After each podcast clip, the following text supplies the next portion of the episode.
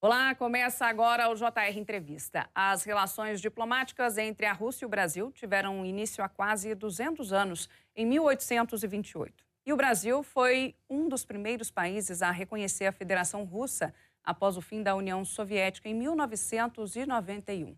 E para falar sobre a relação entre os dois países, a gente recebe agora o embaixador russo Alexei Labersky. Seja bem-vindo ao JR Entrevista. Obrigada pela participação. Uma honra ter o senhor aqui com a gente, embaixador. Ah, muito obrigado, muito obrigado, senhora Natália. Para mim é grande honra de ser convidado para ah, a estação dos senhores para o Record e participar nesse evento, nessa entrevista. Estou à inteira disposição sua. Vamos começar então, embaixador? Ah, vamos. É, embaixador, a gente tem é, essa situação que há um ano aí tem esse conflito militar, né, essa atuação militar da Rússia na Ucrânia, e eu queria saber como é que o senhor é, avalia a tentativa do Brasil de mediar essa questão da paz. Efetivamente, há um ano foi iniciada a Operação Especial Russa na Ucrânia e os objetivos desta operação estão bem claros e continuam os mesmos. É o objetivo de denazificar, demilitarizar uh, uh, o território vizinho uh, e de excluir a possibilidade de tornar esse povo, esse território, esse Estado num inimigo declarado da Federação da Rússia. esses objetivos estão bem vistos, bem claros, e quanto mais nós levamos a nossa ofensiva contra os neonazis e nacionalistas ucranianos, mais compreendemos que durante os últimos desenhos ou durante os últimos oito anos foram criadas as condições para hum, transformar os ucranianos em inimigos da Rússia. Para mim, não há diferença entre o russo ucraniano ou ucraniano russo. É um único povo, única língua, única história, únicos hábitos e todas as tentativas de apresentar isso como um conflito entre russo-ucraniano me parecem uh, não uh, legais. Eu considero que nós sempre fomos e sempre serão a mesma, o mesmo povo com diferenças uh, visíveis, mas diferenças não muito importantes.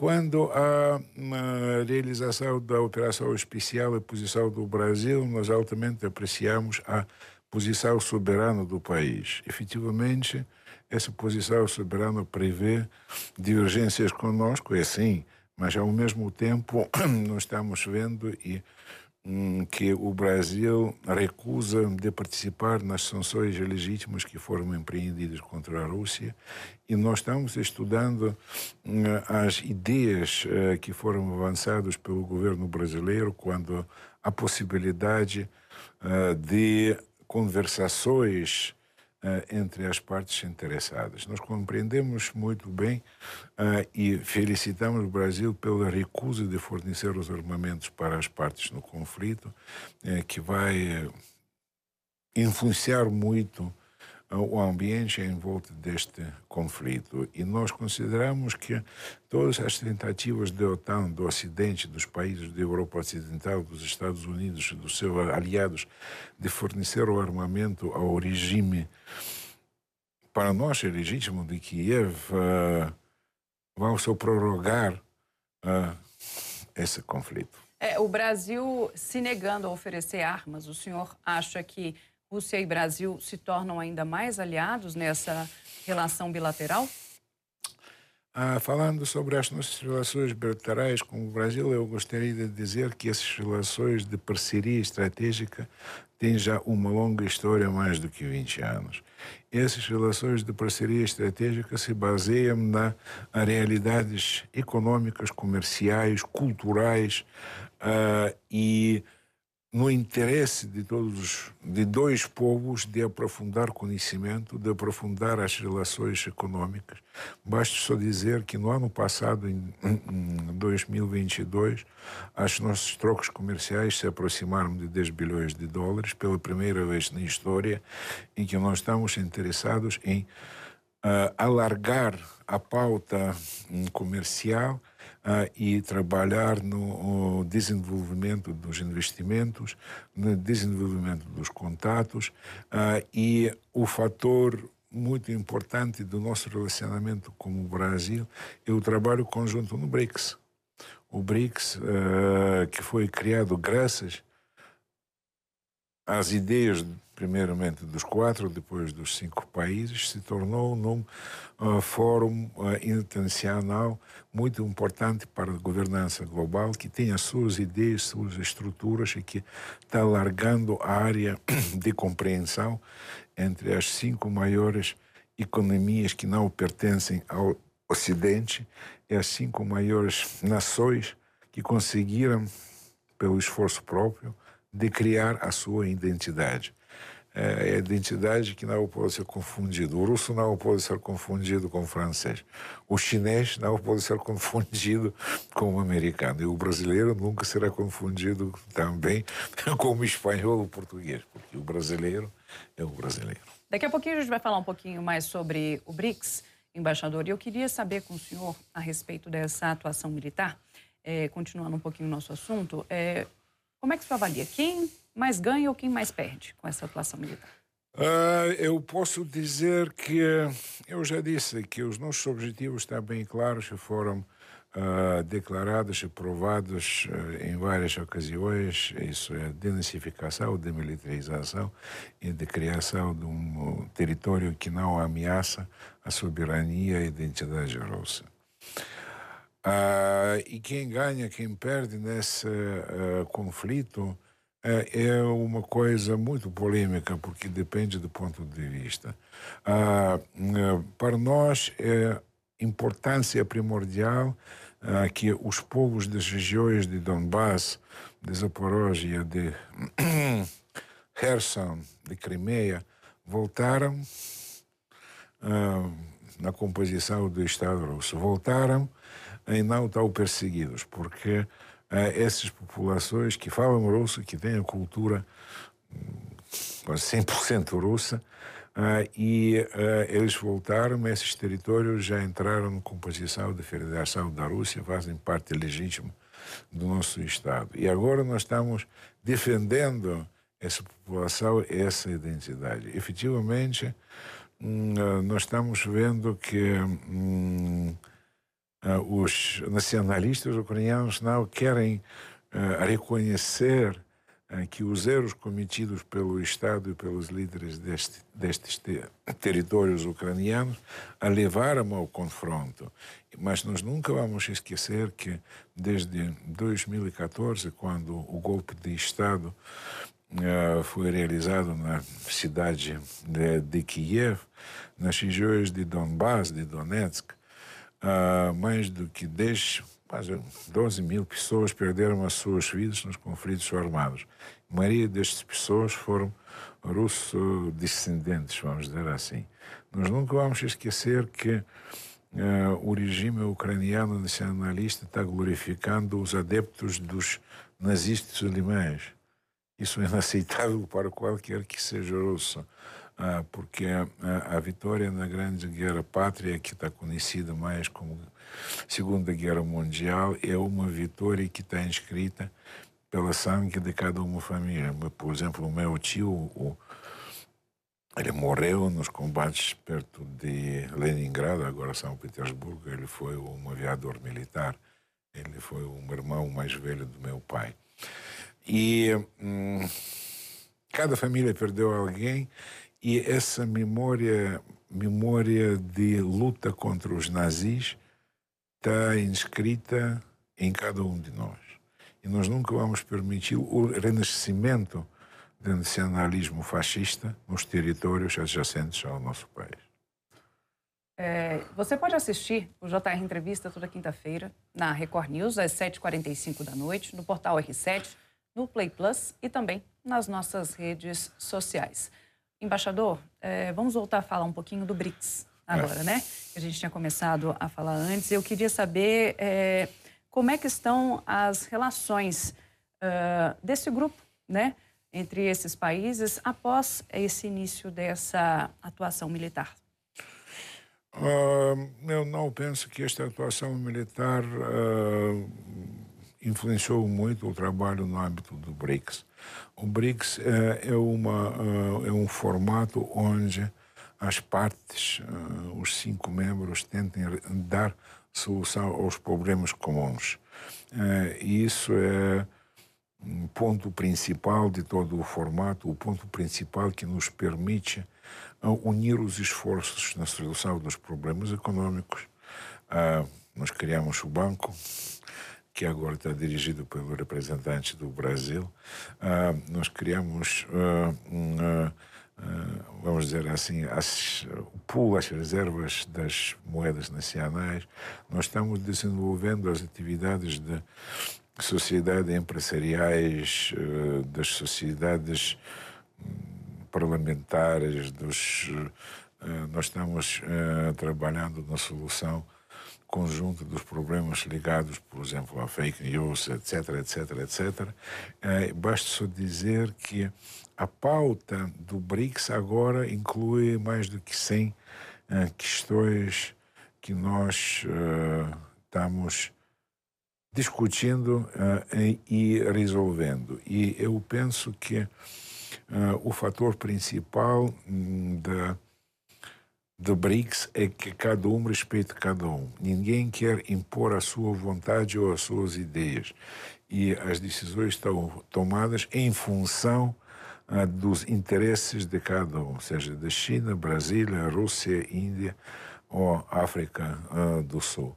Isso nos permite ser optimistas quando aos BRICS. Eu estou, por exemplo, muito otimista porque confesso que uh, depois, em 2004, 2005, 2006, quando eu trabalhei aqui no Brasil, o tema do BRICS foi um tema novato e nós trabalhamos muito com os nossos parceiros brasileiros para convencer todos que o BRICS não é ah, somente a invenção do, do, do Banco Sachs de hegemonia.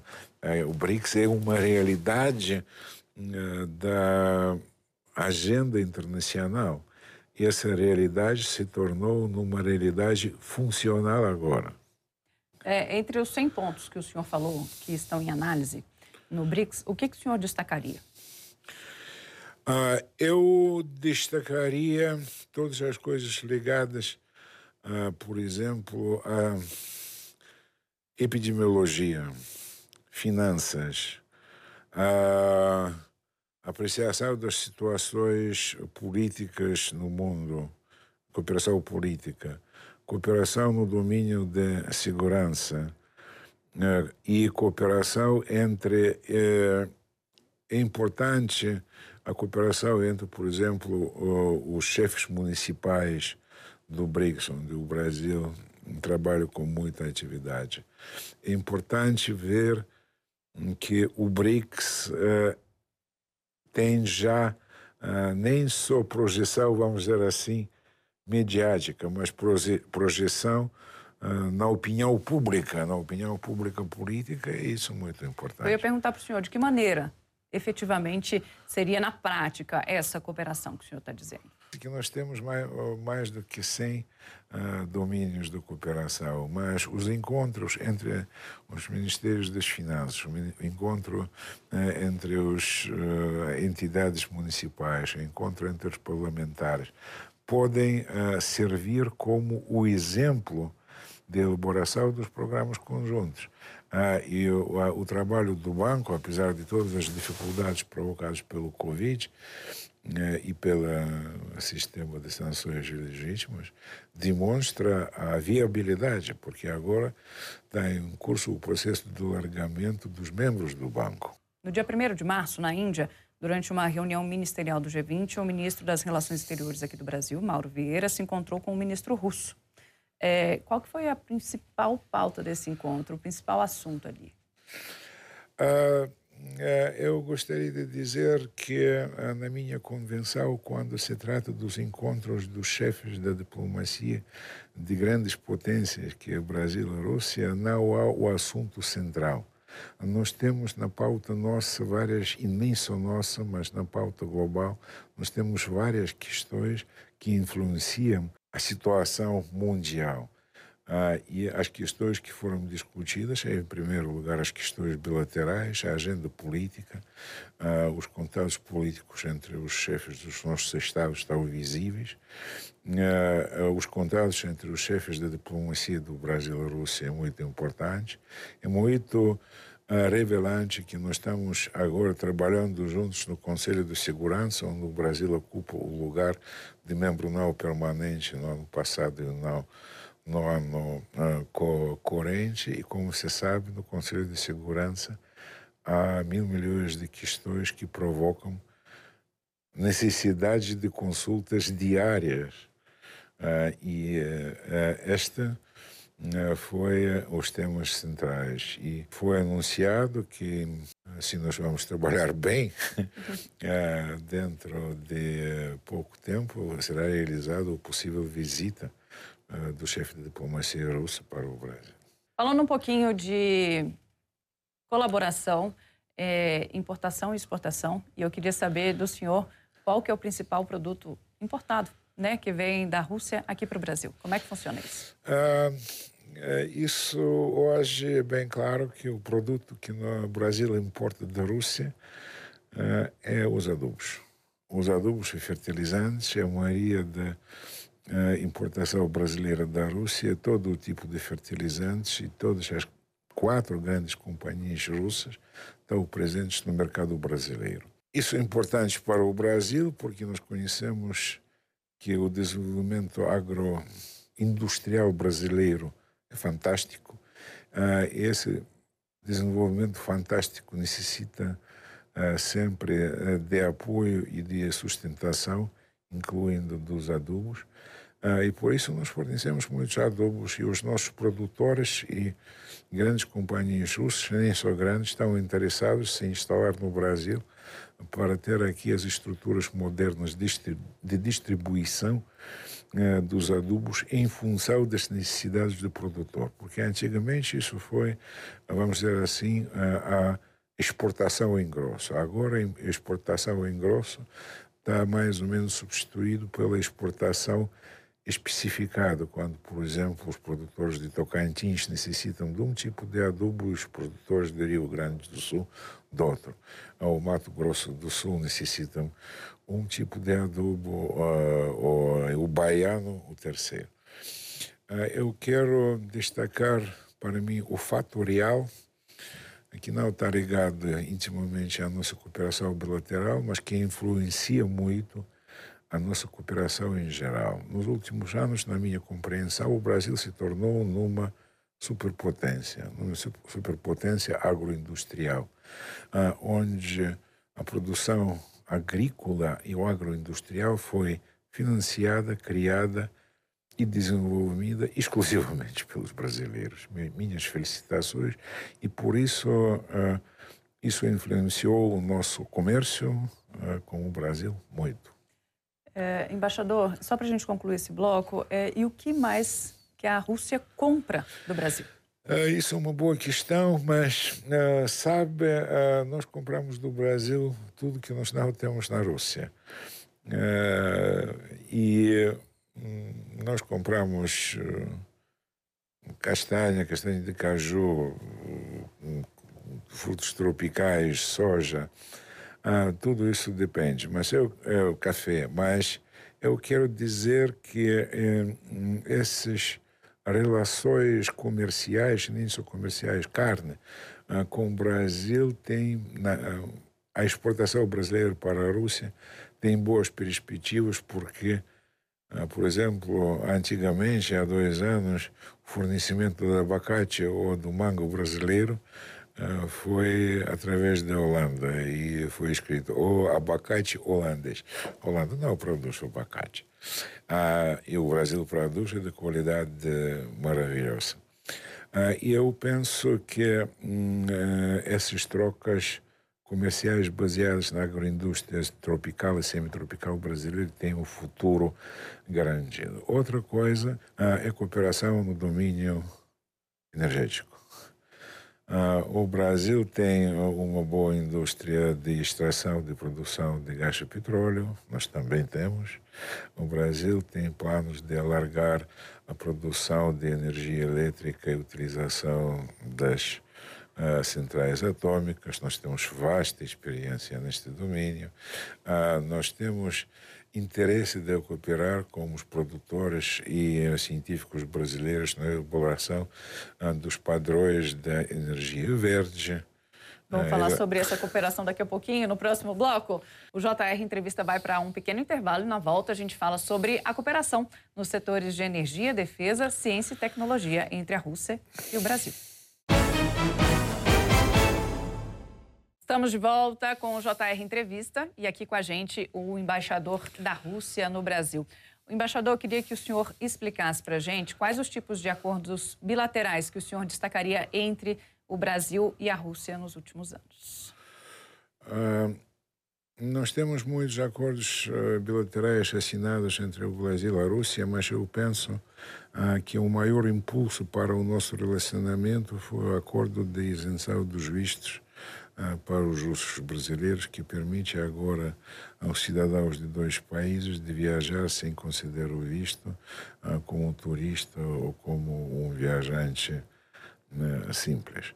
Uh, isso é o central, mas nas condições atuais nós devemos concentrar os nossos esforços na concretização dos uh, entendimentos possíveis na área econômica, uh, onde é necessário encontrar os caminhos para pagamentos em moedas nacionais, para facilitação de troca de informações, informações sigiladas entre várias entidades incluindo entidades econômicas de segurança, uh, e no desenvolvimento de cooperação cultural uh, e criação dos centros culturais. Esse acordo foi assinado, mas ainda passa uh, pela ratificação da parte brasileira.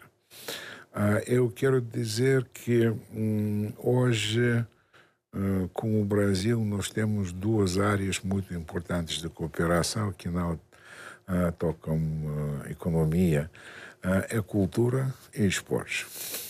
Como cultura, o Brasil é o único país que tem a escola de teatro Bolshoi em Joinville. É uma escola fantástica que se tornou num centro de preparação, centro de estudos e centro de produção ao nível mais alto mundial. Eu estava seguindo a escola desde o início dos anos 2000 e agora isso, isso é um estabelecimento do padrão mundial. E eles pegam crianças ali desde a, eh, desde pequenininhos, né, e treinam até mais velhos, né, viram profissionais ali dentro. É sim, uh, e uh, esse é o projeto economicamente viável, culturalmente sucedido e socialmente orientado. Eles pegam uh, as criancinhas de todas as câmaras sociais brasileiras e são brasileiras que permite desenvolvimento humano imprescindível. E outra coisa onde nós uh, cooperamos muito uh, e nós seguimos sendo os, os alunos uh, dos brasileiros é o futebol e o esporte. Efetivamente, o futebol brasileiro é, é uma coisa fantástica.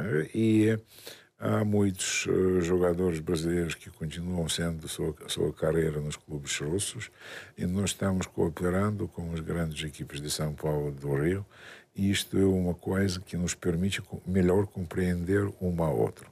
Perfeito, embaixador. Muito obrigada pela participação. JR Entrevista fica por aqui. Lembrando você que você pode assistir ao JR Entrevista toda quinta-feira na Record News, às 7h45 da noite, no portal R7, no Play Plus e também nas nossas redes sociais. Embaixador, mais uma vez, muito obrigada pela participação, pela entrevista aqui ao JR Entrevista. Muito obrigado, senhora Natália. O prazer foi meu. Eu não sei se eu satisfaço todas as hum, questões e exigências do recorde, mas sempre à disposição. Obrigado. Obrigada.